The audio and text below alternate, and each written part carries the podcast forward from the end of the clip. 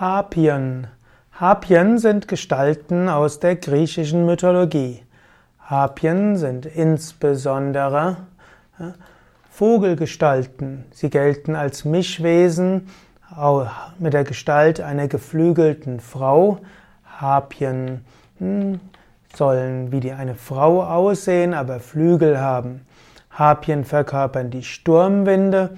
Harpien sind auch Tochter von Meerestitanen. Es gibt viele Harpien. Es werden nie zwei Harpien gleichzeitig benannt, aber es gibt eine Reihe von Harpien. Die Schwester der Harpien ist Iris, die Göttin des Regenbogens, und sie ist auch Gattin des Westwindes C4. Harpien werden manchmal in der frühen Zeit als schöne Frauen mit gelockten Haar- und Vogelflügel beschrieben, Später werden sie eher als hässliche Dämonen beschrieben.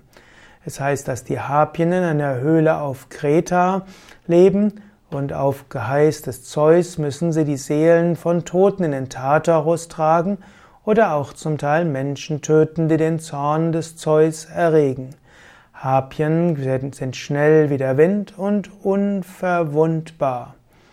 Es heißt auch, dass die Harpien verantwortlich waren für den für das Verschwinden des Odysseus, so sagt es Homer, wie auch für den schnellen Tod der Pandaros-Töchter.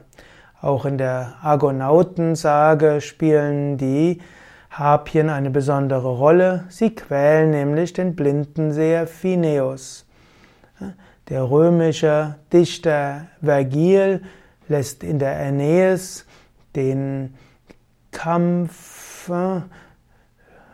gegen Harpien auch beschreiben. Aeneas begegnet den Harpien in den, in, der, in den Vorhallen der Unterwelt, wo sie neben Gorgonen und Kentauren hausen. Auch Ovid bezieht sich in seinen Metamorphosen kurz auf die Harpien. Er spricht über in der Argonautensage auch darüber. Die Harpien sind also Fabelwesen der griechischen Mythologie, Sie haben Frauenkopf mit wallendem Haar, haben ein Gesicht, das manchmal einer Fratze gleicht. Sie sind Rachewesen und sie gehören auch zu den Todesgöttinnen. Die Harpien stehen also dafür, dass irgendwann alles zu Ende geht dass du auch nicht unbestraft dauerhaft Schlechtes tun kannst. Es heißt, dass äh, der Zorn der Götter irgendwann kommt. Alles ist irgendwann zu Ende, dafür stehen alle Totengötter. Und wenn du Schlechtes getan hast, wird dich erst ein schlechtes Gewissen jagen und schließlich wird das Karma zu dir zurückkommen.